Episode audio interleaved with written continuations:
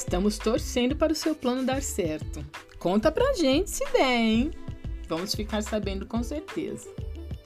Você teria algum conselho para os tradutores que querem se enveredar pela tradução literária?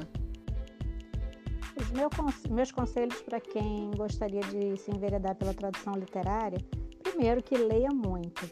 Você tem que ser um amplo conhecedor de livros, um leitor ávido de livros, tanto no seu idioma de partida quanto no idioma de chegada no português. É, idealmente você leia livros traduzidos para, para o português e também livros originais em português e, e, e lê de tudo um pouco, diversos gêneros, isso é o principal.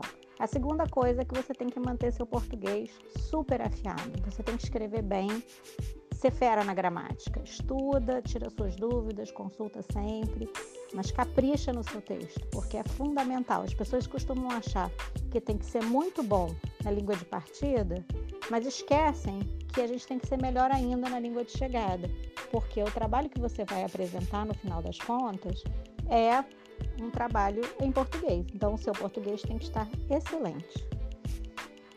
Basicamente, o principal é isso. Aí, outra coisa, tem que saber pesquisar também. É, vocês têm que se acostumar a saber procurar as coisas na internet. Não é jogar no Google e acreditar no primeiro resultado. É fuçar, é procurar, remexer, entrar em vários links, confirmar, correr atrás de tentar descobrir, porque todo livro tem muita coisa que a gente não, não entende e precisa pesquisar. Então a gente tem que saber também ser um bom pesquisador. Nossa, que boas dicas! Realmente precisamos estudar português muito, muito, muito. Afinal de contas, é a língua que iremos escrever o texto final, né? Muito bem. Muito, muito obrigada, Regiane, por sua participação.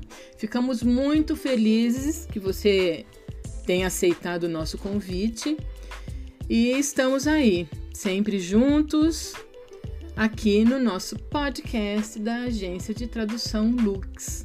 Mais uma vez, muito obrigada pela audiência e fiquem ligados nas nossas próximas entrevistas. Um grande abraço!